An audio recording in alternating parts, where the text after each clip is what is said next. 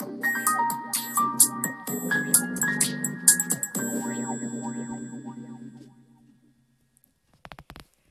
代マヤ暦開運ナビゲーター放課です。3月19日今日のマヤ暦宇宙のエネルギーを解説していきたいと思います。今日はね夢のビジョンを明確に描く日です。でそれにはどうしたらいいのかっていうと自分自身の気持ちをもう一度ねあの確かめるために探求してみてください。自分は何が好きなのかなとかね。で今日特に探求してみるといいことは自分の得意分野専門分野そういうことを深く考えてみてください。自分はね一体何ができるのかなとかね。何が得意なのかなとかね。自分がすることで人が喜んでもらえることって何かなとか。ね小さい時から褒めてもらえること簡単にできることそんなことをね中心にあの考えてみてください。そうするとあ私これがね得意なことなんじゃないかなとかねこういうことをしたら人に喜んでもらえるんじゃないかなっていうようなことがなんとなくね見えてきたりします。でその自分がすごく得意だなって思うことが音響1の時に思い描いた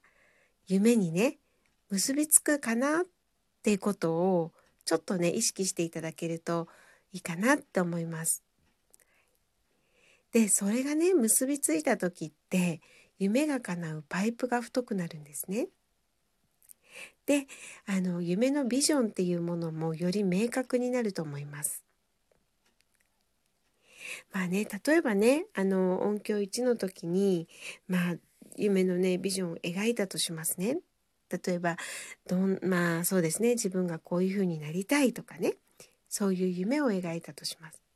じゃあそこにたどり着くために自分には何ができるのかっていうとやっぱり自分の得意なことを生かすっていうことなんですね。例えばねなんかそのすごく特別なことじゃなくてもいいんですよ。あの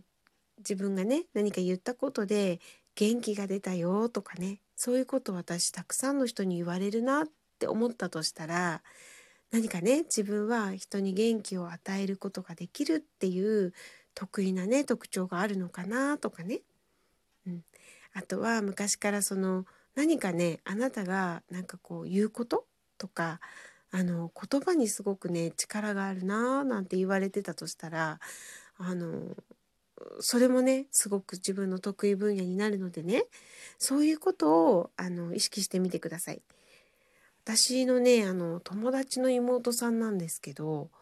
ものすごくお片付けが上手な子がいたんですね。でそれこそ本当幼稚園の時とかその子のお家に行って遊びに行くとおもちゃでねいっぱいになるんですけど部屋の中がねで片付けなさいってまあねそのお母さんに言われて友達のお母さんに言われてじゃあ片付け始めようかなってなるんですけど私とね友達はねなかなかね進まないんですよね。なんですけどそこに妹さん登場です。まだね幼稚園入ってないぐらいのねちっちゃい妹さんなんですけど登場するとねパパパパパパパパって魔法のようにね部屋が片付いていっちゃうんですよね。でねなんかもう毎回ねその妹さんがね片付けてくれるのでねあの その友達のお母さんに「ちょっとお姉ちゃんたちも手を動かしなさい」なんて言ってね怒られたりしてたんですけどそれぐらいねやっぱりね得意なんですよね。で彼女は何かね特別なことをしてるっていう感じでもないんです。あ片付けるんだねじゃあやるよさささささみたいな。うんなのでねもうこういうことって本当に自分の得意分野につながっていくと思います。ねあのこんまりさんのお片付けメソッドとかねそういうのたくさんあると思うんですけどなんかねそういう人にねなれるんじゃないかなっていうぐらいねものすごく上手でした。でこういうことでいいんですね。なのであの自分がね小さい時からしてきたことでねあの人から褒めてもらえたこととか自分には簡単にできちゃうんだけどなんか人にはちょっと難しいのかなみたいなことをね探ってみるとあの本当に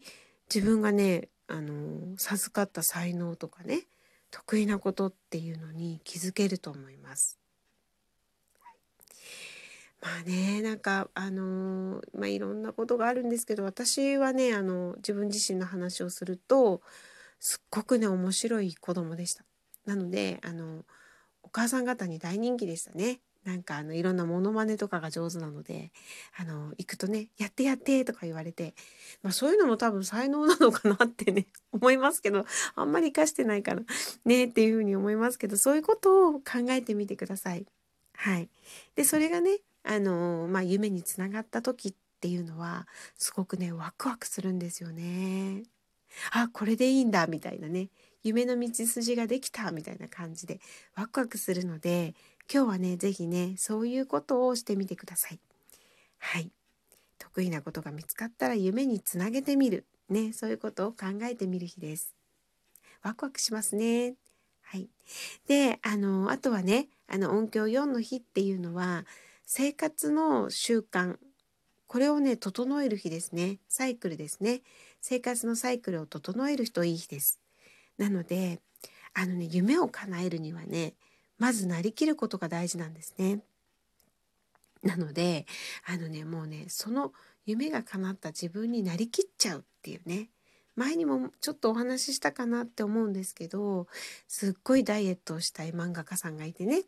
であのモデルになったつもりで生活をしたら痩せちゃったんですって。ね今までは甘いジュースを飲んでたんですけどなんかモデルさんってかっこよくミネラルウォーターをね飲むイメージないですか、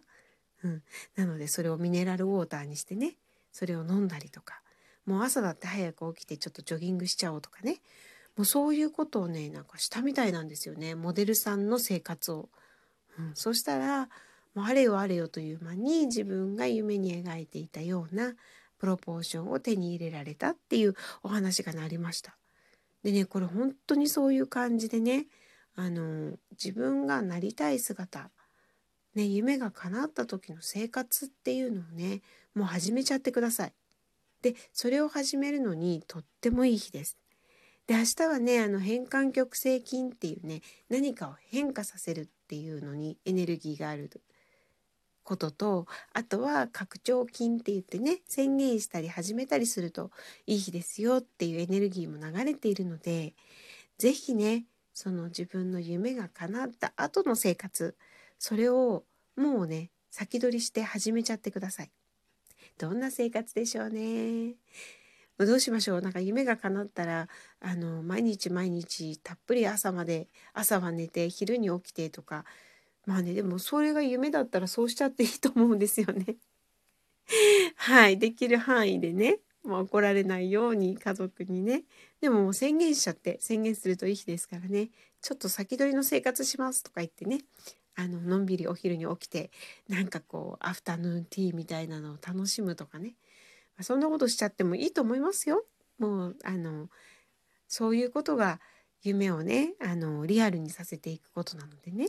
うん、何もその生活のサイクルを整えるっていうことで早起きしなきゃいけないとかねそういうことはないんです。はい。夢が叶った時の生活のサイクルにしてみてください。なのでねまあでも私の場合はちょっとやっぱり早起きしたいかななんて思ってますけどね。はい。っ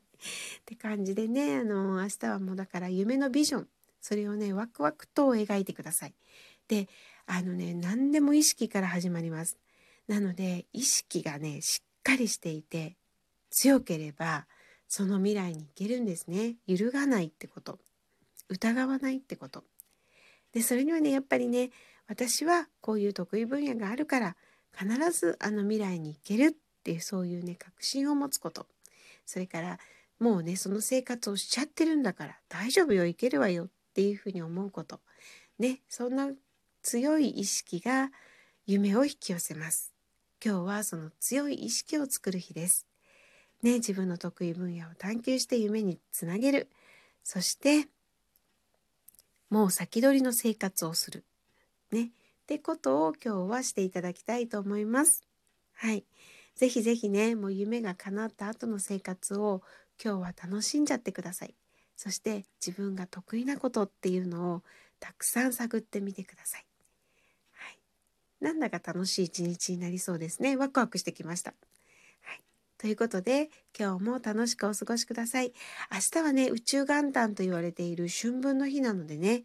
今日はもう本当に自分のことを自分の得意分野を探ってそして夜はねゆっくりとお風呂に入って塩風呂に入るといいって言われてもるのでね塩風呂に入って浄化をしてそして明日の宇宙元旦をお迎えください。玄関の掃除もいいらしいのでねぜひぜひしてくださいね。それではまた明日ほうかでした。